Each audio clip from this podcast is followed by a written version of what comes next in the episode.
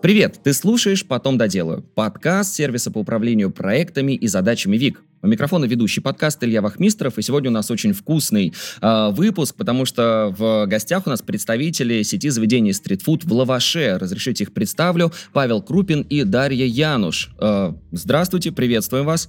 Всем привет. Приветствую.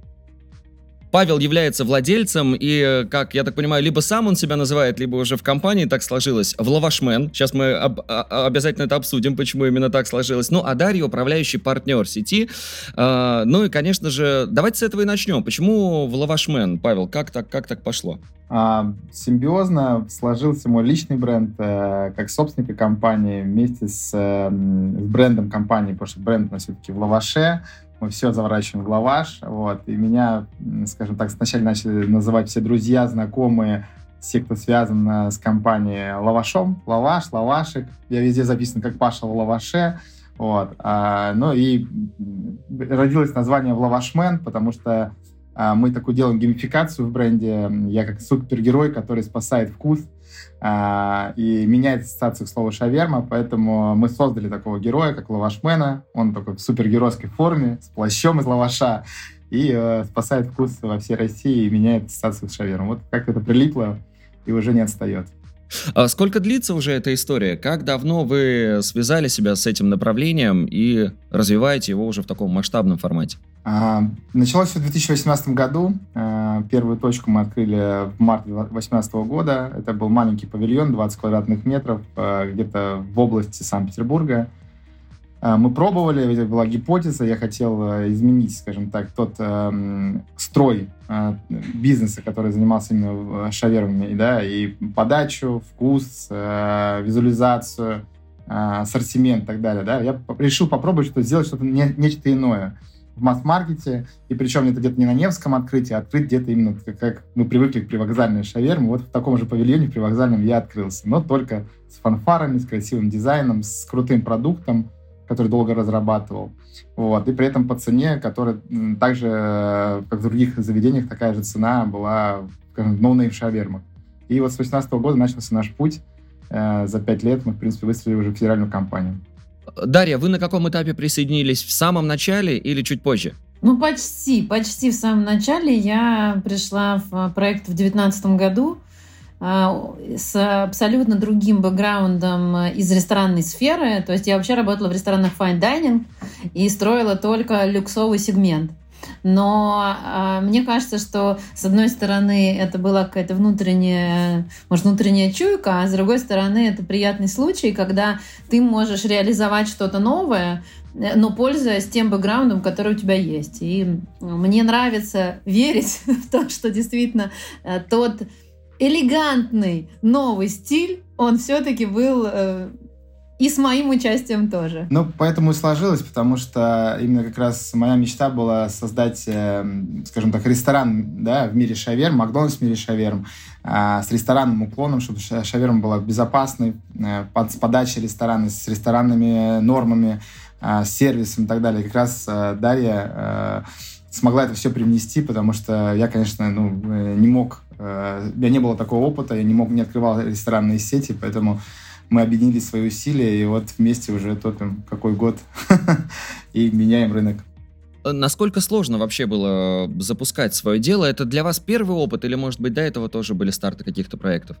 А, в общепите я давно. Начинал я с помощника официантов 15 лет, а, басбой, а, так называемый. Прошел большой путь, э, барменом, администратором, управляющим, даже генеральным директором ресторана я работал, вот, сомелье, а, поработал в Кока-Коле, а, поставщиков ну, как бы прощупал. Вот. И после этого начал э, свой общепитовский опыт э, с ресторанной как раз индустрии. У меня был первый ресторан, а, там были столовые. Вот. Но в какой-то момент я понял, что все это подвержено кризисам, тяжело масштабируется, и решил запустить свою детскую мечту. Почему детскую мечту? Потому что вообще в Лаваше родился из такого, из, из, из боли детской боли, потому что я прожил всю жизнь в Питере э, с четырех лет, да, в Санкт-Петербурге. И когда я был достаточно молодым, э, школьником, я как раз питался э, только в таких заведениях, потому что на другое денег не хватало. Поход в Макдональдс был походом в ресторан. Вот я там где-то в каком-то ларьке при вокзальном кушал этот продукт. И, к сожалению, очень печально три раза его покушал. три раза сильно отравился, попал в больницу Боткина именно из-за шавермы. И тогда у меня родилась какая-то такая идея, что я хочу изменить этот продукт э, для таких же, как я, чтобы они не крестились перед тем, как зайти, не играли в лотерею. Вот. На самом деле продукты понятные. Ну что, лаваш, овощи, курочка, ну как его можно портить? Ну делали его не те люди, не те руки. Вот. И у меня тогда вот в детстве зародилась мечта, что я когда-нибудь хочу вот создать другую точку, которая будет безопасно, красиво, вкусно, с разными вкусами. Меня вот как-то тогда сразу зародилась. И Дальше, соответственно, когда я прошел уже опыт в общепите, я понял, что пора реализовывать эту детскую мечту в 2018 году. И да, конечно, уже было не так сложно, потому что был определенный опыт пройден, да, э, в разных сферах, и э, разные проекты я запускал, но, в принципе, все равно начинал с нуля, потому что стритфуд все-таки это не ресторанная индустрия, это совершенно другое, вот, поэтому э, где-то были ошибки, Э, где-то сам стоял поваром, где-то стоял кассиром, где-то стоял управляющим, все оцифровывал. Много ошибок. Вообще, наверное, ошибок за все мое время миллионов на 60. Я пытался недавно оцифровать, сколько, сколько я потерял за все свое время э, неправильных решений. Но это очень крутой цифровой опыт, который сейчас мы уже э, стараемся не, не, не допускать в нашей компании. С ума сойти. Слушайте, если можно, я потом в процессе нашего подкаста спрошу о такой, наверное, самой яркой ошибке, которую вот выделите из этого пула. Если получится рассказать, если что-то вспомните, будет очень я круто. Я все помню, позже. хоть ночью разбудить. Все, все. Это больно. Слушайте, а а вообще, вот что касается вашей концепции, э, что можете такой самой яркой отличительной чертой назвать? Это вот как раз может быть как конструктор, да, собирания, вот как правильно, той, той шавермы, той шаурмы, или как у вас правильно это называется? А, у нас шаверма, мы же из Питера. Питерский вайп шавермы. А, ну, давайте, наверное, по очереди. Я скажу, что я вижу. Давай. Вот. И каждый по-своему считывает. А, для меня это, в первую очередь, наверное, два основ... две основные истории. Это вкус и безопасность. А, то, что я вкладывал в самом начале, для меня было важно, чтобы она была безопасная, чтобы люди могли с детьми прийти, там, которым 3 года, 4 года, и беременная. Вот у меня жена, у меня трое маленьких детей, у меня жена 5 лет последний беременная, все 5 лет она ходит ко мне за моим продуктом, и это для меня как бы показатель. Ну и вкус. И чтобы за этим вкусом люди могли возвращаться с другого конца города, с другого вообще города приезжать и говорить, вот та самая легендарная питерская шаверма, при этом она еще и э, безопасная. Вот это, наверное, две первые, что для меня считываются такие УТП? Ну, если вообще, да, смотреть в целом на, и на наш бизнес, и, и на успехи в бизнесе, то всегда есть критерий. Первый – это продукт, о котором говорит Паша, да, это вкус, качество. Второе – это атмосфера. Это все то, что является воплощением там, визуального стиля. Сервис, э, туда же входит некий там tone of voice, э, скажем так, код, э, визуальный код, который считывает потребитель.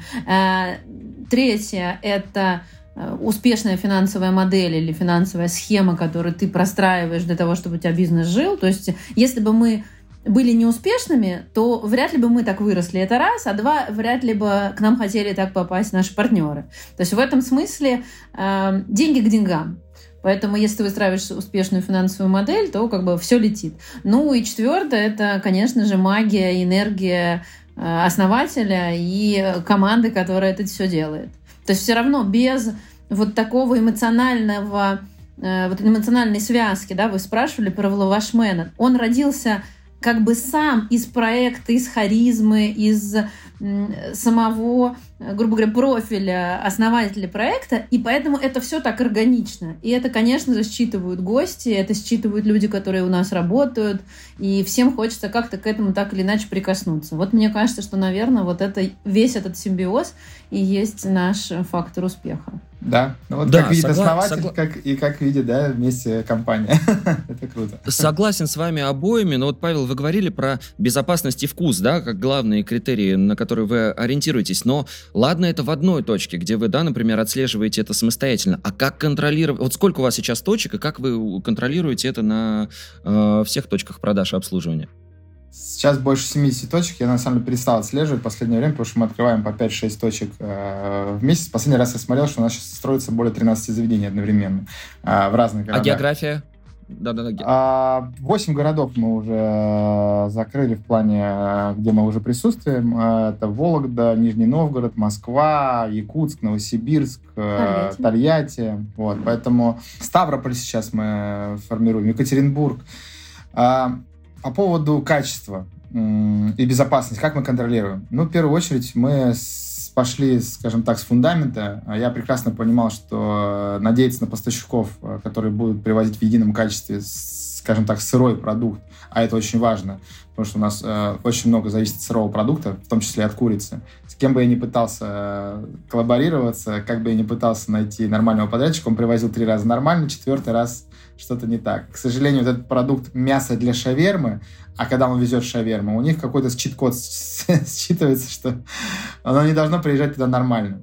Вот. Я мучился, мучился и понял, что нужно строить производство. В итоге мы отстроили производство э, по переработке и мариновке курицы. Э, у нас 600 квадратов производства в Гатчине. Мы там ее получаем фурами. Оно полностью сделано по хаспу.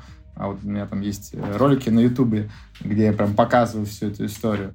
А можно я скажу, что у нас недавно был московский Роспотребнадзор, который приезжал с проверкой под форум, проверял производство. И нас э, назвали одним из лучших производств. На северо-западе. Да, это было невероятно приятно. Да, потому что Елена очень... Летучая к вам не заглядывала еще? А мы сами, мы Елена сами. Летучая. Вы Поверьте сами, мне, мы... Дарья Януш больше летучая, чем Елена Летучая. Мы так, мы так к партнерам приезжаем, как летучие, да. Вот, и, э, соответственно, мы отстроились тем, что мы стали сами себе поставщиками в курице. Потом мы сделали фабрику кухни, мы начали поставлять полуфабрикаты разные, там брискет, э, реберное мясо, креветки и так далее, да. А, супа мы готовим на производстве, фалафель. И, в принципе, мы максимально стараемся уберечь э, вот этот человеческого фактора, который может произойти на точке сделав это на производстве. Потому что по факту партнер уже на точке занимается доготовлением, вот, доготовкой. Второе, что мы сейчас сделали, это вот эти все шавермы, вы знаете, на бобинах, как и у нас все точки открывались на бобинах, на этих крутящихся. Вот, и потом э, я поймал инсайт, когда Федор Овчинников, э, SEO Додо, э, попытался открыть Донер 42 без бобины. Никто в это не верил, э, в том числе и я. Вот, все говорили, что это невозможно, но он открыл точку, и, как ни странно, люди все равно стали ее считывать как шаверму. И, в принципе, было нормально. Понятно, что там у них в итоге не получилось э, по разным причинам, вот, но для меня это был контрольной точкой, что я также могу сделать. Вот, и вот сейчас мы запускаем уже все наши новые точки без бобины, а это значит, что ну, полностью вообще человеческий фактор исключен. Нет этого мяса сырого, который крутится и дожаривается на постоянной основе. Мы его сейчас жарим в конвектоматах. Все максимально безопасно. Опять же, все там через конвейерное производство, как в Макдаке. И это как бы для нас очень такой большой шаг в, э, в безопасность. Вот. Ну и дальше, соответственно, последнее, это, наверное, партнеры. А, потому что когда ты 70 точек контролируешь сам, это, конечно, невозможно. Тем более в разных городах.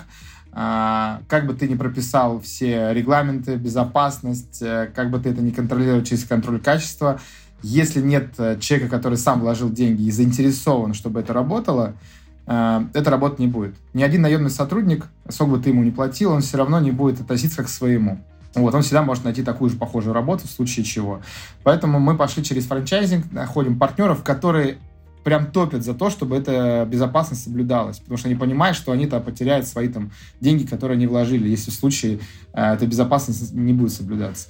Вот. И вот, наверное, через вот эту как бы такую призму э, разных э, векторов мы умудряемся как-то вот ее сдерживать.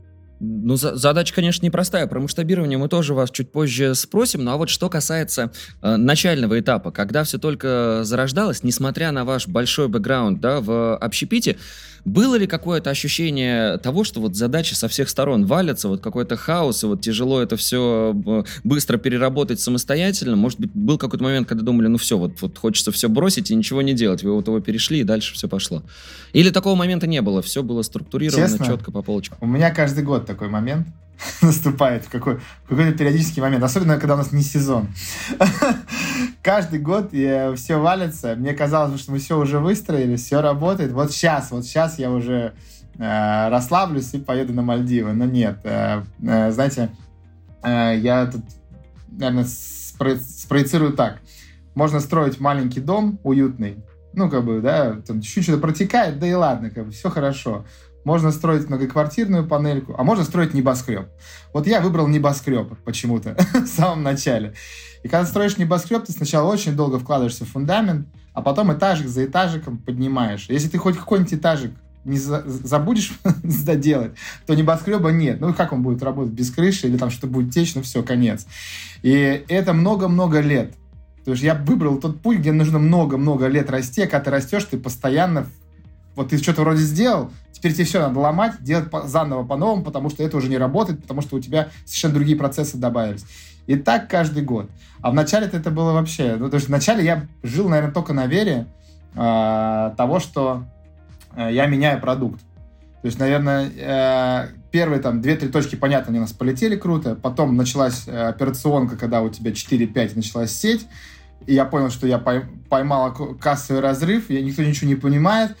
И все, и тут сразу приходит понимание, пора заканчивать, наверное. Это когда приходит пора, понимание, пора заканчивать, это как раз Э, наоборот, звонок о том, что ты в правильном направлении, просто нужно все структурировать. Надо прям углубляться, садиться и структурировать. И, соответственно, как-то я всю жизнь э, в разных бизнесах, скажем так, ловил такую историю. Я понимал, что это, ну, нет смысла сейчас отказываться, надо топить дальше. Поэтому даже кассовый разрыв, по-моему, порядка 7 миллионов он был там. Э, в первый, первый был 4 4 900, 4 900 а потом был почти 7, да, да 6 вот. 800 было. Вот два кассовых у нас было разрыва, которые причем э, не, неожиданные. Они были незаметные, Они да, были потому незаметные. что у нас была отчетность, это как раз первый был, когда я только пришла, как раз с аудитом, мы стали смотреть, что-то улучшать, налад, ну, как бы делать такую пусконаладку новых процессов и структурирования бизнеса, потому что было тогда, по-моему, 6 точек, да, как раз. Да. И чтобы расти дальше, надо было понять, а что, что там.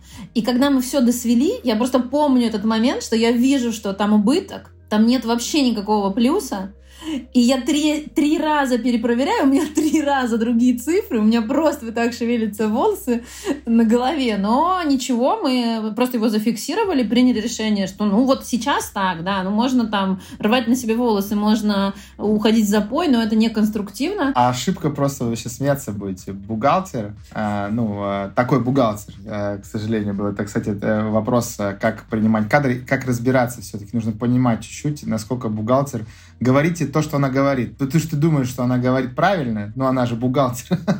вот. И когда у меня там было 5-6 точек, ну, она мне сдает отчетность. Я вижу, как бы, ну, вроде все нормально. Следующий отчет, вроде все хорошо. Оборотка-то она в отсрочках поставщики капают, ты не замечаешь, как ты быстро уходишь в минус. Вот. А потом просто бухгалтер не прибавляла тот минус, который был в прошлом месяце, к новому. То бишь она его чистила в ноль и создавала новый месяц. И так из месяца в месяц, пока мы не пришли в минус 5. А когда мы начали разбираться, как он, так она говорит, ну так вот каждый месяц я уже минус показывал, а то, что его надо было прибавлять она... из месяца в месяц. Она просто берегла ваши нервы, понимаете? У нее, да, может быть, психологическая да. точка зрения. Да, но просто мы же дальше строились, вкладывались, думая, что у нас есть деньги, понимаешь? А когда ты это делаешь, и потом у тебя появляется кассовый разрыв, а тебе уже из строек не выйти, то это как бы очень такой тяжелый момент. Но надо сказать, что здесь было как решение, я думаю, что это полезный лайфхак да, для слушателей, а, что просто распределить свои финансы, понять, что, ребят, да, вот мы, во-первых, ты идешь на честный диалог со всеми поставщиками, выходишь, говоришь, да, у нас есть задолженность, мы будем ее покрывать, мы никуда не уходим, но дайте нам возможность не стопорить нашу работу. То есть если мы можем продолжить, то это классно. И поэтому мы планомерно отдавали, мы выстроили график оплаты просрочки, выстроили график э, такой частичной оплаты текущих счетов, и вот на этом очень тихо мы ехали, потому что, естественно, вот этот кассовый разрыв обнаружился зимой, зима у нас не сезон, то есть у нас и так как бы низкие выручки, а тут еще как бы и долги, и надо сказать, что, наверное, ну где-то месяцев за 8 мы, в принципе, все спокойно отдали да, и, и почти этом... никого не потеряли из поставщиков и не потеряли, ну, ни, ни точку, ни бизнес, ничего. Да, и при этом не закрыли те проекты, которые строили. Как-то mm-hmm. вот, вот вывозили. Вот. Но это нам не мешало через ровно год опять минус 7 уйти. Вот, поэтому... Слушайте, но у вас опыт прям действительно такой благодатный, который я, кстати, можно делиться помню, с нашими почему это случилось. Не помню уже, почему случилось эти... Как-то что-то мы, наверное, построили. Мы очень любили строить раньше очень быстро. Да. И в какой-то ага. момент, я помню, мы сели и договорились, что мы не будем так стремительно бежать. Настолько. И здесь, э, наверное, вот, но Павел очень не любит это, но э, это иногда надо делать. Это есть даже термин в менеджменте, называется замедли скорение. То есть для того, чтобы угу. супер выстрелить, иногда надо э, сделать что-то там, затормозить, то есть, да, притормозить, придержать коней, прежде чем скакнуть еще там на километр вперед. И, наверное, опять же, как условный совет предпринимателям, вот иногда надо себя чуть притормозить, и дальше ты выстрелишь, потому что вот этот некий хеликоптер-вью, который позволяет тебе увидеть, да, где ты сегодня находишься, оценить действительно свои сильные и слабые стороны, и вот уже с ними двигаться вперед. Ну вот поэтому э, мы вдвоем тащим компанию, потому что я бегу всегда, а Даша мой парашют, который иногда меня замедляет в какой-то момент, э, ну, чтобы я не снесся на своем пути. Ну, рост у вас действительно очень серьезный. Правильно ли я понимаю, что за три года вы в 10 раз выросли? То есть вот примерно такие темпы? Да, а да, как, мы... а вот за счет чего, Павел, как вы считаете? За, за счет того, что вот вы как паровоз мчитесь вперед, э, а Даша вас всегда страхует, или, может быть, вот, ну, не останавливаетесь перед какими-то проблемами? В чем секрет, как вы считаете? А, я считаю, что мы с Дарьей э, в самом начале смогли выставить э, модель технологичную, и она в плане технологии очень гибкая, и в плане финансовой очень гибкая, да. И когда случился в 2020 году ковид, а, у нас, э, наоборот, появилась возможность. Я вот э, все компании и все мои там знакомые, кто в ресторанном бизнесе, увидели какую-то пропасть и поняли, что надо сейчас все тормозить, обрезать маркетинг, э, отказываться от всех строек, будущих проектов и так далее, резать команду вот, то я почему-то в этот момент увидел возможность, что сейчас э, все заморозятся, а даже, например, в Санкт-Петербурге даже тогда найти было локацию очень тяжело. Потому что мы сначала по области строились, и вот в 2020 году как раз заходили в Санкт-Петербург, и не было локации. То есть на нормальную локацию стояла очередь. И эта очередь стояла из разных агентов, этих рестораторов, которые уже там ждали какой-то свой новый проект. И тут это все освободилось в какой-то момент.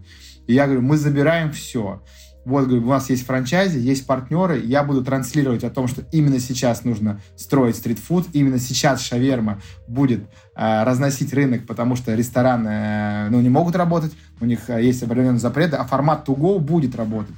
Вот, поэтому мы начали вваливать в маркетинг, начали вваливать деньги в сотрудников и начали вваливать деньги в локации. И также искать партнеров, которые с нами готовы открываться.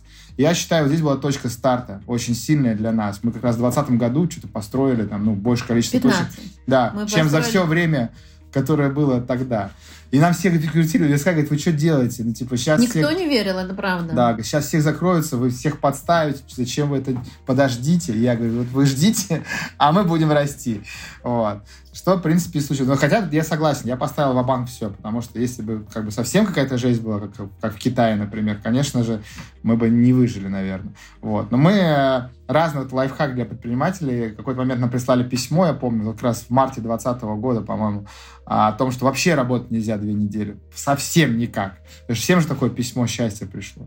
Кто-то реально закрылся, да, а кто-то скажем так, такие читеры были, которые нелегально работали, по, по смс-кам пускали, там можно было курить в заведениях и так далее. Вот. А мы посидели, подумали, нашли креативное решение. Тогда разрешили работать только магазином первой необходимости.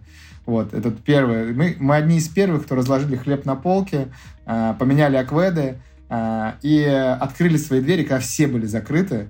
И мы что-то там рекордные выручки ставили первые там 2-3 месяца. К нам приходили по 6 проверок в день, не понимали, что с нами делать, потому что мы не нарушаем закон. У нас акведа есть, хлеб есть. А, и, и товар был упакован. Да. То есть и мы упаковывали, знали, что люди, да. ну, видим, что есть. Мы говорили, да, мы сейчас все приготовим. Готовили и отдавали полностью упакованный. То есть мы никак не взаимодействовали в этот момент. Мы убрали открытую кухню на закрытую, где у нас были заготовки, и вакуумировали с ГОСТом каверму и давали ее как готовую продукцию. Все. И это работа. Понятно, через полгода они ввели новые там законы, там это уже было, но было менее такие ограничения, уже не такие жесткие были.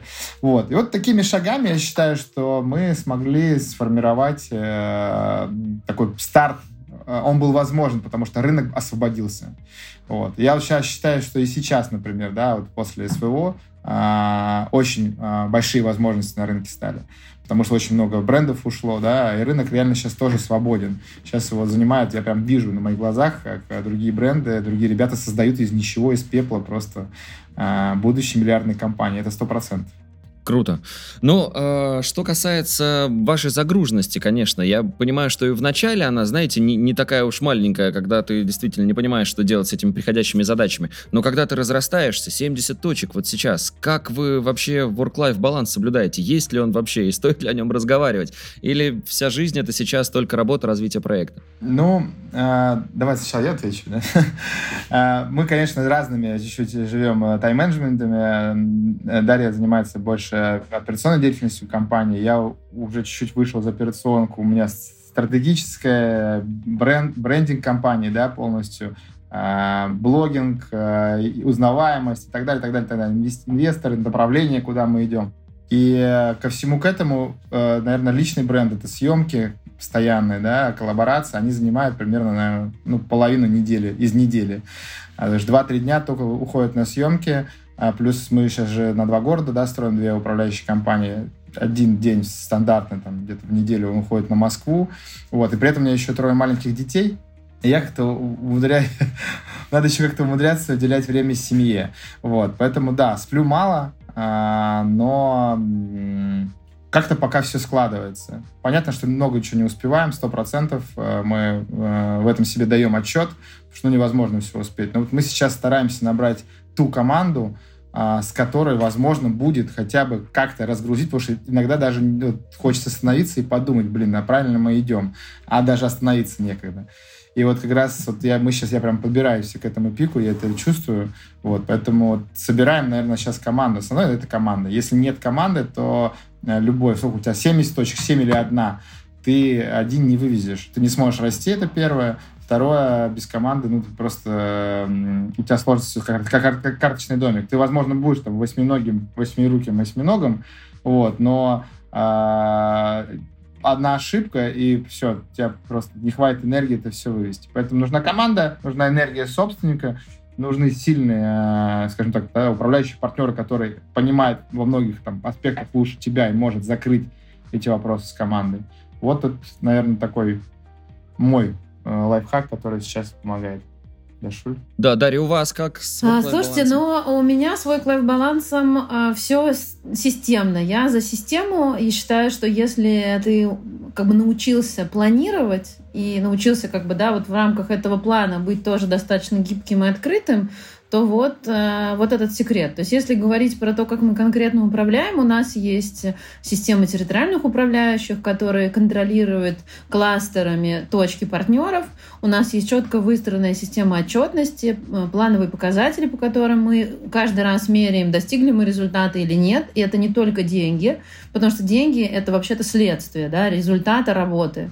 А результат работы в первую очередь складывается из работы с продуктом, из работы со вкусом, из работы с процессами и, конечно, из, из работы с гостями. Поэтому мы очень много времени и сил э, уделяем качественным показателям, отзывы мониторим. У нас есть аудиты вкуса от наших сетевых э, шеф-поваров. То есть э, у нас такая комплексная фиксация результата. А, с недавних пор мы ввели еще видеоконтроль, и у нас есть специальные операторы, которые контролируют нарушения. Мы тестим эту систему, и, в общем, она себя вполне успешно показала. Вот буквально мы вчера с Павлом обсуждали, что, слава богу, каких-то злостных и грубых нарушений нету, что приятно. То есть это говорит о том, что действительно даже процессы вне видео мониторинга выстроены корректно. Но, естественно, всегда есть что дошлифовывать, то есть нужно осознавать, что какой бы ты даже ни был весь системный и запланированный, всегда найдется что-нибудь, что будет готово тебя порадовать, да, в кавычках. А, конечно же, да, команда и вот сейчас мы подошли к тому, что надо обучать команду еще больше, еще сильнее. И э, сейчас выстраиваем прямо внутреннюю не только систему Э, условно там адаптации каких-то базового обучения, а систему наставничества вот планируем выстроить в команде. То есть не, э, это даже будет относиться не сколько к руководителям, а сколько начинает линейных сотрудников. То есть есть какой-то наставник-кассир, есть наставник-повар, есть наставник-управляющий, потому что вот эта система, она очень хорошо себя зарекомендовала и в других сетевых бизнесах. И более того, я всегда смотрю не только на ресторанную сферу, да, но, но на бизнес в целом. Что происходит в IT, что происходит в производственных компаниях. То есть там же вот эти все там системы 5S, то, что да, Toyota внедряет, внедряла. А, Все это работает. То есть надо только понять, а что из этого ты можешь внедрить себе.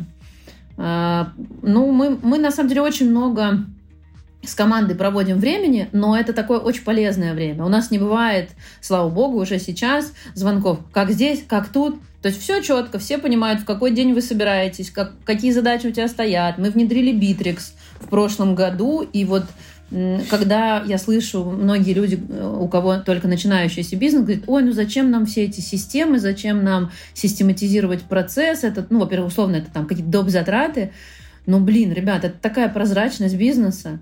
И вот сегодня я могу зайти в, любую, э, в любой планер наших сотрудников, и я э, сразу вам отвечу, они не какие-то все мега невероятные, да, они самые обычные люди, они могут что-то забыть, еще что-нибудь. Но так или иначе я захожу в задачи ребят и вижу, как они двигаются по этому треку. То есть я это могу отследить. И это не бином Ньютона, это не занимает колоссальное время. И не чат WhatsApp. Да, и не, и не бесконечные вот эти, да, уведомления. Трин-трин-трин, то есть у тебя есть как бы схема. А, ну еще надо сказать, что мы вот э, сколько, месяца два у нас э, с Павлом есть по личным асистентам. Мы воспользовались советами, да, опытных предпринимателей, и это действительно тоже подразгрузило. А, когда... Ну так вот, э, в этом-то и вопрос, что мы действительно, то есть про команду, про команду, только про команду заканчиваем, говорим, что в обучение очень много вкладываемся. Отдыхать-то успеваете, все нормально с, лич, с личной жизнью, да? А. Ну, смотрите, у Павла трое детей, у меня один, все, все прекрасно. Для меня отдых — это проведение времени с семьей, а, а семья заряжает энергией на работу. Поэтому я стараюсь э, выходные, хотя бы один выходной проводить э, дома с семьей, э, прозаряжаться весь день, побыть с детьми, и на, на следующий день, уже в понедельник, с, с большой энергией ехать и разрывать. Потому что ну, если не брать оттуда энергию, тогда ну, больше нет куда будет ее брать для предпринимателя. А без предпринимательской энергии, особенно собственника, основателя, бизнес жить не будет долго. Вот. А моя энергия, я знаю, очень важна для бизнеса, поэтому я ее всегда подзаряжаюсь как раз вот за счет э, семейных ценностей и моей прекрасной жены. Кристина Олеговна, Супер. Мы шлем тебе все привет. Да. За каждым успешным мужчиной стоит очень сильная женщина. Вот в моей Золотые... стихии именно так. Да, золотые слова. Слушайте, ну вот про команду вы уже начали так подробно рассказывать. Хочется продолжить. Насколько она вообще э, изменилась с течением времени? Понятно, что количество людей стало гораздо больше, да, учитывая количество точек, которые сейчас у вас есть. Но вот, может быть, какой-то костяк сохранился? Или перетрубации произошли полные, вот, э, сильные, сильные виды изменения? Как обстоят дела вот в этом плане? Есть э, основной топовый состав, который у меня практически не меняется с, э, со времен открытия компании. Один из сотрудников, который у нас сейчас занимается, такой директор по развитию, он занимается всеми стройками, технологиями э, во всех городах. Он в свое время у меня еще работал продавцом. У меня были сувенирные точки. Вот мы с ним начинали, у меня там продавцом работал на точке. Это было много-много лет назад. Потом охранником у меня в ресторане работал. Потом вот мы с ним первым открывали первую точку в Лаваше. Он там продавцом у меня стоял. Я управляющим был. Вот. И вот э, сейчас он директор по развитию. И таких людей в компании много, которые вот где-то в начале попали, Э, я помню, как сейчас мы собирались за столом круглым, нас вообще ничего не было, ну, человек 6, там, ну, может, 7. И точек-то особо не было, да и прибыли не было. Но была просто вера какая-то, что вот у нас все получится, потому что люди возвращались, а, какие-то там выручки э, приходили, но все это сгорало, потому что мы что-то строили, что-то ошибались, где-то что-то как-то не происходило. Ну и по факту весь персонал жил на одной вере. И эта вера была, потому что я приходил с энергией и говорил, ребята, смотрите, мы творим историю. Вроде шаверма, какую историю? Мы творим историю, мы меняем нишу шавермы, мы изменим этот продукт, мы изменим этот рынок в Санкт-Петербурге точно. Вот. И эти люди сейчас до сих пор здесь, и иногда даже мы вспоминаем, что вот где-то там года четыре назад в каком-то ужасном затрипанном офисе мы сидели, и я им рассказывал, что мы будем когда-нибудь э, на верхушке айсберга. Вот мы к ней сейчас подбираемся. Вот, поэтому эти люди до сих пор с нами. Но, конечно же, про вот уже набор сильных сотрудников, я, наверное, даже передал бы Дарье слово, потому что компетенции здесь уже больше ее. Вот хочется, да, Даш, сразу тогда уточнить вопрос, э, как сейчас, да, обстоят дела? То есть вам легче взять, опять же, какого-то начинающего профессионала и вырастить его под себя, или уже готового спеца, но, может быть, с какими-то своими там нюансами, с которыми нужно притираться? Вот как у вас это выстроено? Угу. С удовольствием расскажу. Я хочу лишь дополнить, что действительно справедливости ради стоит сказать, что у нас Э, костяк не меняется, но вот одна из тоже сильных сторон, э, наверное, в большей степени да, от личности э, руководителя в том, что мы даем возможность сотрудникам развиваться. Вот ты начинал в компании управляющим. Сегодня, например, у нас это прекрасный архитектор. У нас была девочка, которая была управляющей на точке, потом она закончила вуз, а, поднаторела в архитектуре, она закончила архитектурный, по-моему, колледж или институт. Да. И теперь она наш, а, например, дизайнер-архитектор наших точек. То есть, понимаете, это а, как раз вот то самое карьерное развитие, которое не зацикливается на том, что ты должен линейно идти по определенной заданной лестнице, а это возможность реализовать реализовать себя там, где у тебя это лучше получается. Но исходя из тех ценностей, которые ты разделяешь вместе с брендом. И это, как сказать, это преамбула к ответу на ваш вопрос. Когда мы берем э, любого сотрудника, э, мы всегда смотрим не только на его опыт и функциональные да, обязанности, но мы смотрим и на его ценности. То есть если для него действительно важно быть причастным к какому-то результату, и он, соответственно, осознает, что путь может быть тернист и не всегда гладок, и точно не прогнозируем, да, вот там на 10 лет вперед ты здесь не отсидишь, тебе надо все время что-то какое-то шевеление делать, то вот это будет э, главным при выборе кандидата. А уже дальше это те навыки и компетенции, которые у него есть. Поэтому, когда мы набираем сотрудников в линейную команду, мы сегодня лучше наберем человека с каким-то минимальным опытом, но со светлой головой, с горящим глазом и с совпадением по ценностям видения, да, то есть готовностью, любовью к продукту. Уже сейчас можно говорить, что, конечно, у нас работают фанаты. То есть в линейку приходят люди 100%, которые или подписаны на Павла, или э, являются фанатами нашего продукта. Иногда просто люди пишут какие-то свои советы и мысли профессиональные, Э, по поводу компании, что им кажется можно еще сделать. Просто от любви, от переполняющих их э, эмоций. А, а когда мы набираем, например, э, сотрудников, ну, текущих там в средний менеджмент, там, условно, линейных руководителей, то э, там э, имеет значение та цель, к которой мы хотим прийти. Э, мы когда учились у Павла Гребенюка, такой есть э, прекрасный парень, который учит всех продажам, он рассказал про то, что у каждого должен быть, у каждого сотрудника должен быть некий конечный ценный продукт. Это очень разумная мысль, она нам откликнулась. То есть ты должен понимать, а что, э, какого результата, какую цель тебе должен, э, как бы, куда должен прийти этот сотрудник, что он должен для тебя сделать. И вот от этого ты выбираешь те компетенции, да, которые должны быть, те знания и те навыки. Вот, то есть э, нужно подходить не исходя из того, да, там, а какой он должен быть. Ой, такой красивый, распрекрасный. А куда он тебя приведет? И это всегда более правильно. Ну и сейчас, конечно, с учетом уходов э, и перетрубации в этих брендах, особенно общепитовских, у нас есть возможность хантить оттуда знания в виде людей, которые приходят с этими знаниями и это реализуют в нашей компании.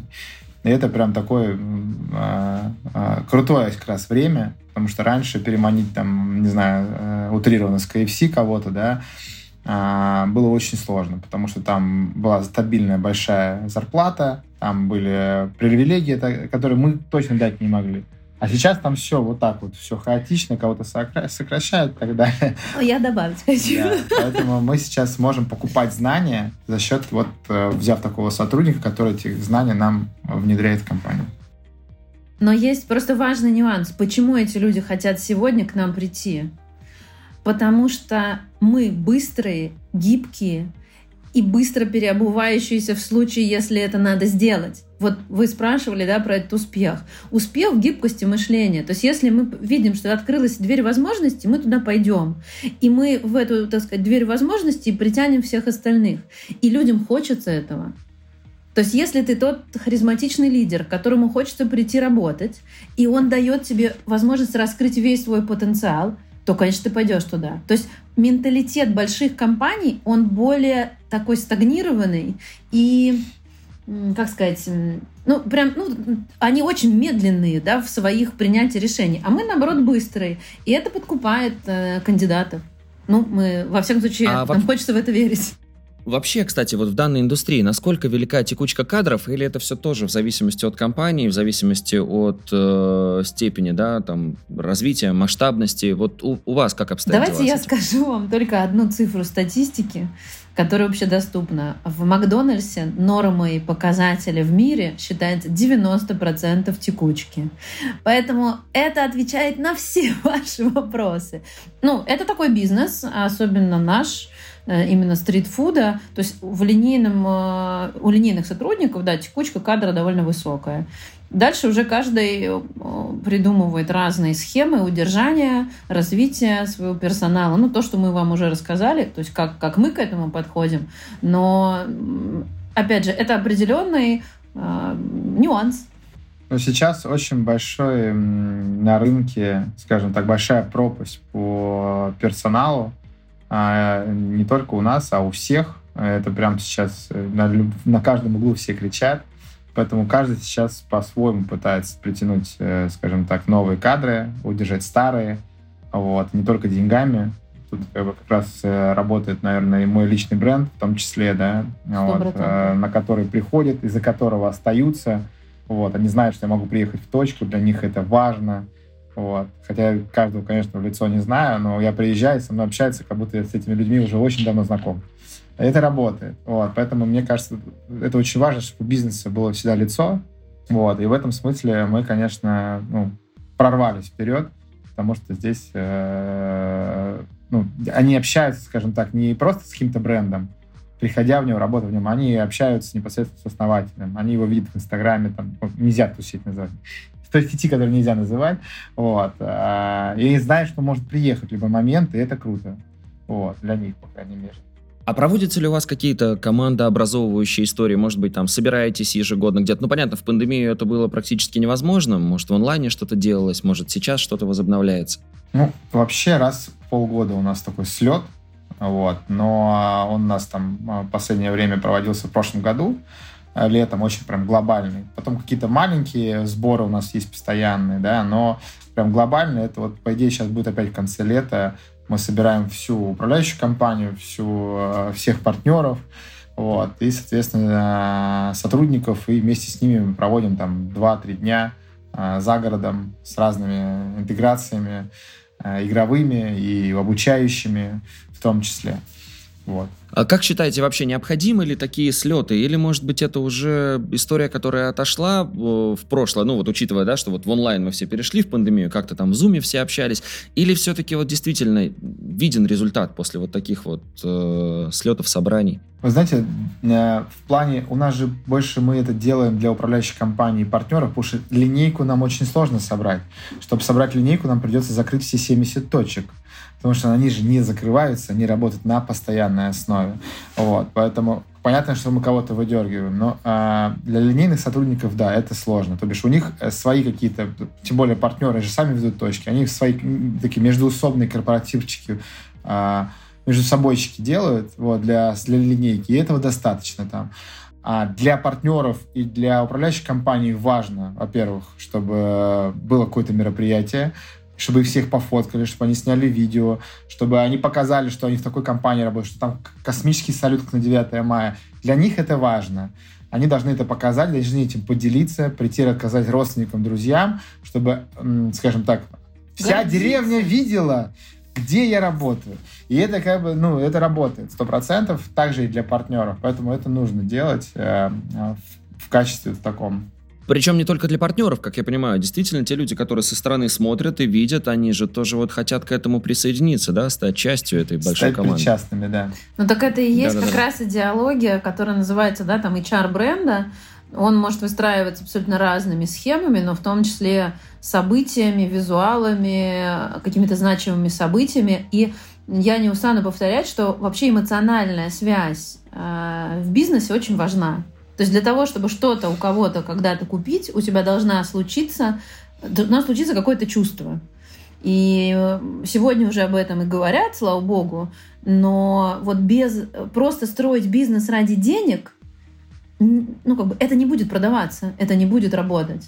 Да. Э, сегодня, да, да, Павел уже говорил по поводу того, что видит вот вокруг себя, что действительно ребята из ничего просто создают в будущем многомиллиардные компании. А, вот вопрос, вы говорили это про индустрию как раз-таки общепита, или, может быть, это во всех э, индустриях, да, вот где-то отдельно такие личности есть? И вообще, что касается индустрии общепита, какие перспективы, какие тенденции, стоит ли входить сейчас э, на данном этапе сюда? Я не говорил только про общепит. Это сто процентов в разных нишах происходит, начиная от одежды, э, включая общепит в том числе, и, э, там, не знаю, агрохолдинг, э, там, не знаю, IT-компании, да, и так далее, так далее, так далее. Очень много возможностей сейчас открылось.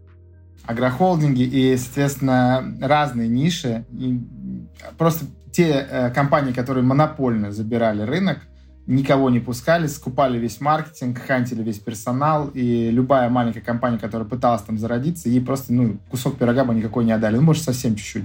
А сейчас этот кусок пирога лежит, и он требует э, эти же услуги, чтобы ему оказывали, да, чтобы э, какая-то компания зашла. И поэтому сейчас вот ребята заходят и могут этого брать. Поэтому э, неважно, конечно, нужно просто просчитать, понять, что освободилось, и э, залетать. Сейчас есть возможность. Причем не с небольшими деньгами можно начинать это делать. По поводу э, общепита и стритфуда, я считаю, что э, стритфуд скоро займет первые линейки вообще э, ресторанного бизнеса. Как бы грустно не звучало, рестораны будут потихонечку э, вымирать. Понятно, что останутся сильные сети, сильный продукт, э, опять же, личный бренд, такие как Новиков, там, да, э, Гинза и так далее, то есть это будет работать но а, сейчас элемент потребления людей, покупателей, а, это скорость, это доступность, это чтобы все сделали при тебе и быстро. И вот такие концепции будут забирать мир, сто процентов. Чем больше, э, скажем так, э, стоит минута любого да, человека, а сейчас она с каждым днем все дороже, ему нужно быстрее, быстрее дойти, пробки больше, вот, поэтому ему нужно быстро зайти, удобно купить без касания с официантом, там, кассиром через приложение, забрать и уйти. Вкусно съесть. Вкусно съесть, причем, чтобы это можно было сделать по дороге, да, не, не, не, не, не с тарелкой из фарфора, да.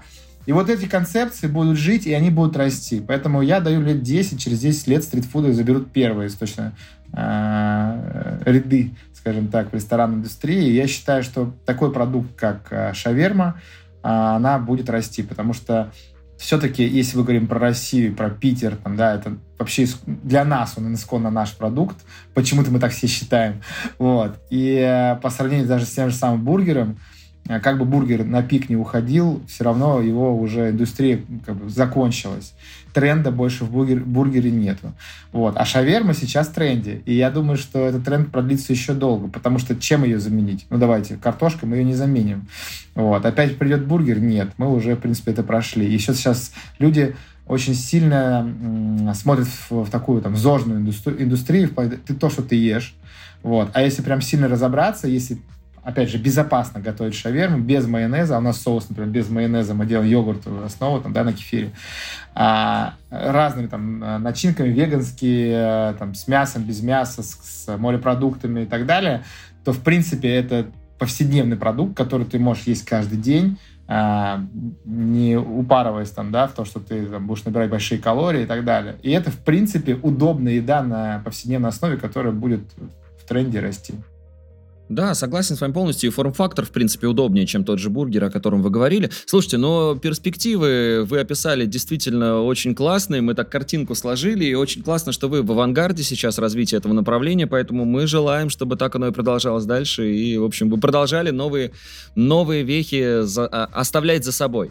А, ну что ж, у нас осталось немного времени для блиц-опроса. Несколько а, таких вопросов, на которые можно ответить, в принципе, развернуто. Можно ответить коротко, ну вот по желанию, как, как вот сейчас пойдет. Первый вопрос по поводу инструментов, которыми пользуетесь э, в работе. Причем для работы с личными задачами, так и для работы с командой. Далее. Вы имеете в виду какие-то IT-решения? Это может быть просто блокнот стандартный, mm. может быть что-то в телефоне. Ну хорошо, давайте. Самый настольный мой инструмент – календарь. Э, это Bittrex. Э, периодически это Trello, если это какие-то проекты. Это диаграмма Ганта. Э, это, естественно, email – Э, это, кстати, Telegram. Довольно активно я люблю в Телеграме, и это, в общем, моя такая вотчина и моя площадка. Если Павел очень любит запрещенную сеть, то я, например, люблю очень Телеграм. Ну, то есть каждому, да, свое. Я люблю почитать там что-нибудь, пописать тоже. Вот, пожалуй. Ну и тоже я считаю, что наличие вот ассистента – это тоже инструмент для предпринимателя. Ну, я, да, здесь только могу добавить, что все перечисленное выше, я, к сожалению, так же, как Дарья, не погружен, например, в тот же самый Bittrex, хотя очень пытаюсь потихонечку в это внедряться, потому что сейчас общение, коммуникация с командой происходит практически только там. Вот. Но в моем случае еще очень сильно работают соцсети, потому что мне пишут как и наши покупатели, гости, а, о проблемах или наоборот о том, что они хотят благодарить за продукт, так и сами э, сотрудники, которые напрямую могут пообщаться со мной, ну, написав мне просто в директ. Вот. И на, настолько круто, что есть такое плечо, да, когда до собственника можно добраться не через бюрократию огромную, а просто написав ему в директ и знает, что я всегда отвечу, разберу эту ситуацию, проведу расследование, там, да, или наоборот, они мне могут там, написать спасибо там, за крутой бренд, за то, что вот предоставлять такие крутые рабочие места. Вот, поэтому... А, опять же, к вопросу, да, о мобильности, о скорости, да, о скорости доступа. Да, пожалуйста, Дарья, конечно. Я просто хочу добавить, понимаете, вот что э, все это в нашей компании так работает, потому что, например, вот этот год э, мы решили, что это будет год прозрачности, что мы хотим, чтобы у нас, э, грубо говоря, там все процессы были прозрачны, чтобы можно было их отслеживать проще, легче. То есть мы как бы изначально ставим себе вот эту ту самую цель, и дальше мы к ней двигаемся. И здесь вот это как раз тот лайфхак, который можно брать. Не просто взять набор инструментов, а выбрать то, а что важно для вас в вашем бизнесе, и уже под это настраивать все остальные инструменты. Круто, круто. А по поводу привычек тоже хочу у вас э, уточнить. Вот как вы считаете, какие привычки лично вам либо помогают, либо мешают в работе? Павел. Я пока подумаю. Ну, слушайте, по привычкам я скажу так. Э, конечно, мне в этом помогли маленькие дети. Э, это режим. Режим решает все. Э, если ты засыпаешь там в 10, 10, 30 края, там, да, и просыпаешься в 6-7 утра, то, в принципе, у тебя огромная есть возможность до того, как все остальные проснулись, уже захватить мир. Вот, это вот такой лайфхак. Э, вставайте рано, ложитесь рано, это прям сильно работает и на энергию, и на возможности в течение дня, потому что я уже в 8, там, в 9 утра сходил в зал, и у меня только начался рабочий день. А я, в принципе, там и почитал полчаса, и провел какие-то утренние практики, и разобрал чаты, я их вечером сейчас не разбираю, только это утром делаю. И съездил там э, с наставником, там, да, поработал э, в тренажерном зале, либо съездил, у меня бывает там дни не зала, просто наставничество, я, я езжу либо провожу, либо, наоборот, с наставником работаю. И у меня еще весь день впереди. Поэтому это, это одна из э, привычек, которая очень сильно э, работает на все остальное. Вот. Второе — это научиться... Э, вы знаете, э, очень часто люди забывают, когда появляется семья, жена, и какой-то, знаете, прокрастинация происходит. Ну, вот она жена, вот есть жена, а я у друзей там отдохну, там энергии заряжусь, а здесь я как бы как на работу домой прихожу. Вот. Э, очень важно научиться э, любить, э, любить, не забывать про любовь, да, и любить свою жену, и настолько любить дом, любить вот эту энергию домашнюю, любить детей, что чтобы она тебе обратно тебя заряжала. Вот. Я очень много знаю предпринимателей в своем окружении, которые дома не заряжаются. Им нужно, чтобы зарядиться, поехать на рыбалку на неделю, съездить с друзьями потусить, съездить там на 2-3 дня в Турцию, а по работе. И, к сожалению, э, э, вот эти привычки, они настолько потом влетают в жизнь, что ты потом не можешь без этого. А дома ты не отдыхаешь. А дом — это единственное место, где тебе нужно отдыхать по факту. Ты должен приезжать и отдыхать. Там, там понятно, конечно, вопрос э, ко второй половинке, которая должна это правильно выстроить. Вот, да, что ты дома все-таки не приезжал, тебе не выдавали э, таз с бельем и швабру. Вот. Тут как бы ты должен приезжать и дома реально заниматься. Если ты занимаешься бизнесом, то, соответственно, быт должен выстроить твоей супруги быть. Ну, либо через там нянь и так далее. Но это, это важно. Поэтому я научился любить, не забывать про эту любовь, потому что мы 16 лет вместе уже. И при этом то, что у нас очень много маленьких детей, нас не съедает быт, у нас очень сильная энергетика, которая друг друга подпитывает. Это вот моя вторая привычка, которая очень сильно мне помогает жить. Вот. Ну, плюс вопрос Но... Э, с готовкой дома у вас решен всегда. Всегда есть что а, поесть. Да, но всегда есть что поесть, э, но не только потому, что, да, я занимаюсь общепитом. Все-таки э, дома мы питаемся по-домашнему, но у меня супруга закрывает все эти вопросы, при том, что все-таки есть и дети, и куча еще всяких других моментов, но как-то это все закрыто. Не знаю как, я в ее тайм-менеджмент пытался влезть, мне сказали, вот, подвинься, и это, в принципе, очень сильно помогает мне в моем бизнесе, как, как ни странно. Вот. Часто женщины тоже не понимают, что если ты дома где-то как-то тебя что-то плохо работает, то и в бизнесе аналогично будет плохо работать, потому что это будет очень сильно съедать энергию. Ну и третья привычка – это мое, наверное, всегда улыбчивое лицо. Я считаю, что улыбка покорит мир. И привычка улыбаться э, даже в плохом состоянии, даже если ты чувствуешь, что сильно устал, даже если ты понимаешь, что сильно ситуация не нравится. Вот. Я в какой-то момент словил лайфхак, что я своей улыбкой эту ситуацию, в принципе, решаю. Какая бы она плохая бы ни была. И можно очень жестко поговорить, а можно просто улыбнуться и донести свою мысль. И это будет работать намного э, лучше. И эта улыбка работает во всем. Она работает в личном бренде, она работает с командой, она работает э, с гостями, с женой дома, с детьми и так далее, так далее. Чаще улыбайтесь. Вот реально, улыбка, она покоряет мир, и для меня это, наверное, третий лайфхак, вот, с которым я живу. Вот. Причем, причем слышно ее, мне кажется, даже и в формате нашего аудио-подкаста, да, что вот сейчас, да, Павел в течение всего выпуска улыбается. Дарья, что-то дополните или совсем согласны? Не, ну с, э, с привычками Павла, конечно, я согласна. Э, я, наверное, скажу, что у меня немножко другой режим, да, и другой ритм, потому что я и э, бизнес-вумен, и э, любящая жена и мать, как обычно любят писать в запрещенной сети разные барышни. А, я тоже, ну, как бы понятно, что партнеры, которые взаимодействуют и работают вместе, у них точно есть общие ценности. Конечно, для меня там семья важна, но здесь я тоже с удовольствием хочу э, сказать слова благодарности любимому супругу, который позволяет э, мне и дает всю платформу для того, чтобы я максимально самореализовывалась. Поэтому у нас самореализация меня стоит на первом месте в нашей семье. Я много учусь, я сама преподаю, у меня есть там свой онлайн-проект. И там я заряжаюсь, потому что это для меня всегда некий вызов. Ага, а что еще там где-то можно докрутить? А что я могу привнести в наш проект, в наш бизнес? И тут еще как бы э, сделать круто.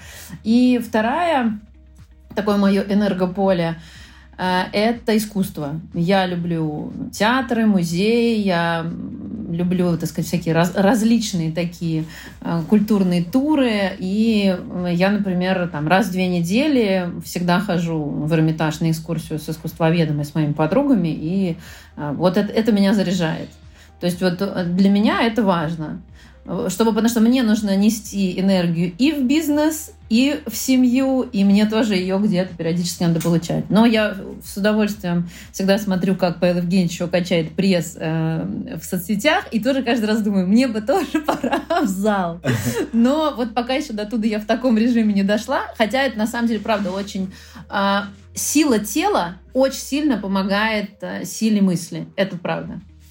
Я бы добавил еще, да, мне тут э, докрутилось, что очень э, важна привычка проявления, э, проявления везде, ну, начиная от соцсетей, э, заканчивая с командой. Чем больше ты проявляешься, э, показываешь свою ну, прозрачность, э, свою душу, как ты, какие у тебя ценности, как ты э, живешь с этим миром, да, тем больше у тебя будет обратной связи. Проявляться нужно постоянно, не забывать об этом. Это тоже своя, своя, своя работа определенная, да, которая иногда очень сложная, но это нужно делать. И вы знаете, я сейчас дам совет любому человеку, который только начинает там, да, или не завел свой личный блог.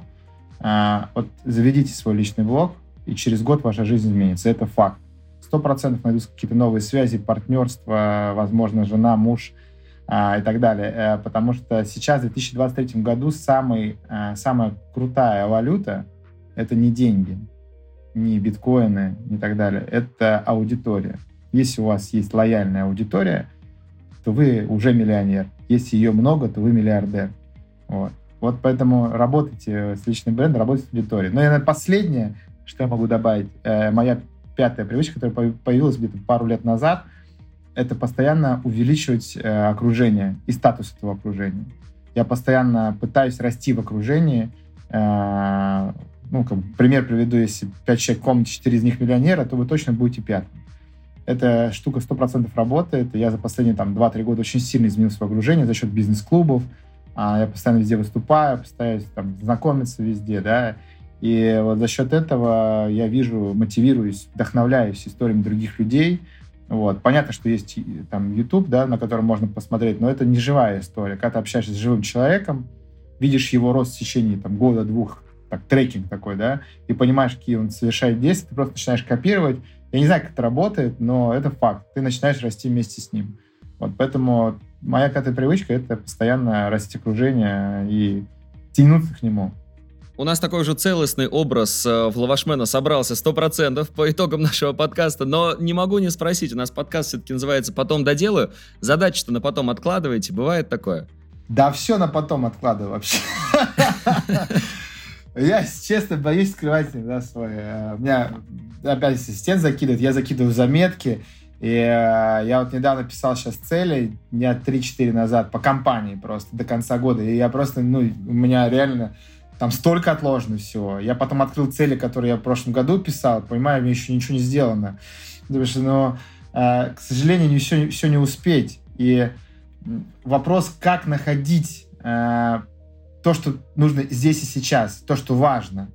Вот здесь я считаю, что вот здесь как раз у нас э, в этом году вот провал, мы не сделали, не сделали страцессию с э, Дарьей и с компанией, потому что если мы говорим про бизнес, очень важно делать э, стратегическую сессию, брать ком- команду свою и вместе с ними рисовать то будущее, которое мы видим, да, куда должна компания прийти. Оно может меняться. Причем меняться оно может там, раз в полгода. Страцессии можно раз в полгода проводить. Ну, в среднем раз в год, но сейчас, с учетом того, что происходит в стране, можно раз в полгода их проводить. И очень важно провести стратегическую сессию, расписать, там, где компания будет через 10, через 5 лет, потом декомпозировать ее на 3 года, там, 2, 1, и дальше уже это декомпозировать там, на кварталы и к этому идти. Вот в связи с тем, что мы в этом году это не сделали, я пока хаотично метаюсь. Вот я надеюсь, что все-таки в ближайшее время мы сформируем эту историю. И, конечно, из-за этого ты откладываешь на потом, хватаешься за все, и нет четкого плана. Хотя план с прошлого план года, есть. с прошлого года, он есть, конечно, да. Дарья, да, знаете, дополните, мне кажется, это нормально Да, я хочу, я, знаете, что вам скажу? Что жизнь мудрее, чем мы все. А, и как гуру планирования, я знаю только одно. Ты можешь себе простроить план, ты даже, в общем, можешь его не сильно анонсировать но он обязательно в твоей жизни произойдет. Те события, которые ты, ну, как бы ждешь, что они случатся, они случатся. Только вопрос в том, что ты можешь прийти к ним условно каким-то путем, который ты видишь, и ты можешь пути, прийти разными другими путями. Поэтому, когда мы говорим что-то, что мы откладываем на потом, я, кстати, была в свое время, у меня был такой запрос к коучу личному, что почему я все делаю в последний момент. И он мне а, показал, а, что я это не делаю, это не моя плохая привычка, а это уже мой принцип успеха, что я могу за короткое время сделать эту работу, и мне нет совершенно никакого смысла делать ее заранее. И потому что у меня это встроено ну, в мою, так сказать, конфигурацию. И поэтому, возможно, если подойти к этому, к вашему вопросу, да, с той же стороны, то, возможно, если ты что-то откладываешь, значит, либо это не имеет такой важности, то есть это не ценно и не важно, и ты можешь это отложить, либо что-то его заместило, и не нужно держаться за прошлые цели, нужно просто двигаться к новым. Вот мой такой, видите, философский взгляд на эту да. Супер. тему. Есть, есть над чем задуматься, да. Ну и финальный вопрос нашего подкаста. Что почитать, посмотреть, послушать, что порекомендуете? Ну, наверное, начнем с меня что у Дарьи, наверное, будет более такая философская история.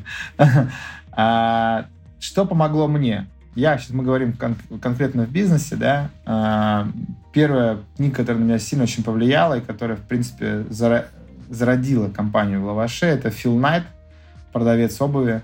а, не особо относится к общепиту, но очень особо относится к мотивации, вообще к вдохновлению, как можно с, э, с нуля построить такую глобальную компанию, как Nike.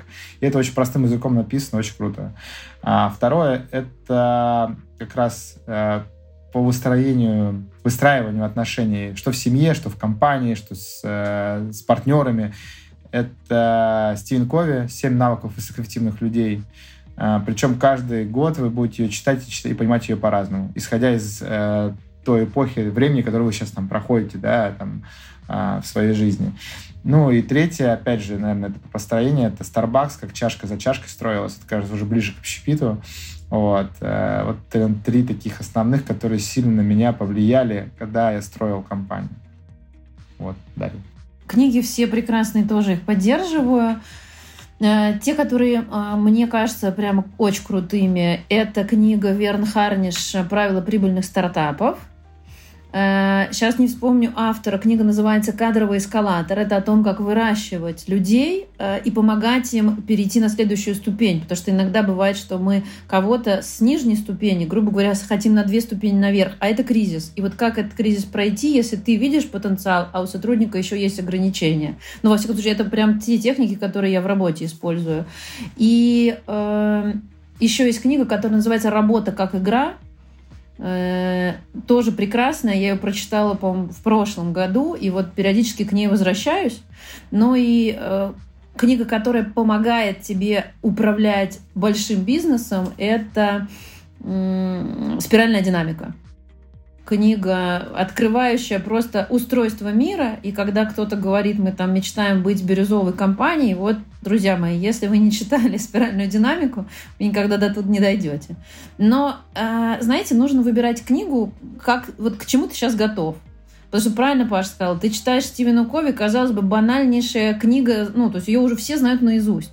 Но ты открываешь ее, и каждый год у тебя как бы, да этого не было. Этого не было, я этого не читал. То есть ты, ты растешь, и у тебя как бы меняется мышление, меняется видение, меняется фокус. То есть мы же все равно можем видеть только какую-то очень узкую часть э, того, что нам дается. Поэтому подбирать надо. Вот я всегда смотрю по описанию, по рекомендациям, кто там что-то рекомендует. Я думаю, ага, мне вот откликается оно сейчас условно или, или, или рановато. Бывает, что, ну, как бы тяжело. Я вот спиральную динамику читала четыре раза. Первый раз я читаю, вообще не понимаю ни одного слова. Думаю, что как, вообще ничего не понятно. А потом, как бы вот, когда я стала видеть аналогии с тем, как бы, как это у нас происходит, вот это прям круто было. Да, но сегодня вы для нас целый новый мир открыли, новые горизонты для индустрии общепита и свою картину показали, как у вас это устроено. Мы желаем, чтобы ваша картина дополнялась только новыми победами, так что дерзайте вперед, чтобы все планы, которые у вас намечены, обязательно сбывались. Ну и спасибо, что сегодня уделили нам время. Очень приятно. Спасибо. Спасибо вам. Беседа получилась очень классной, живой, и даже вообще незаметно пролетел этот час. Да, все очень круто было. Надеюсь, что мы э, смогли донести историю нашего успеха или неуспеха в будущем, никто не знает, что может происходить. Но самое главное, верьте в себя, э, проявляйтесь, вот, и э, проявляйте семейные ценности, это очень важно. Это сто процентов игра в долгую. Вот, я всем желаю, чтобы вот в семье было все хорошо. Спасибо, что дослушал выпуск до конца. Делись этим и другими выпусками со своими друзьями и коллегами. Подписывайся, чтобы не пропустить новые. Ну и, конечно же, регистрируйся в нашем сервисе ВИК. ВИК отлично подходит для работы с собственными задачами, например, для планирования дел на день. Так подходит и для работы в команде. Регистрируйся, чтобы стать эффективнее и делать больше. Ну и, конечно, заходи в наши социальные сети, оставляй комментарии по выпуску под постом с анонсом и участвуй в розыгрышах. Ну а на этом все. До встречи в следующем выпуске.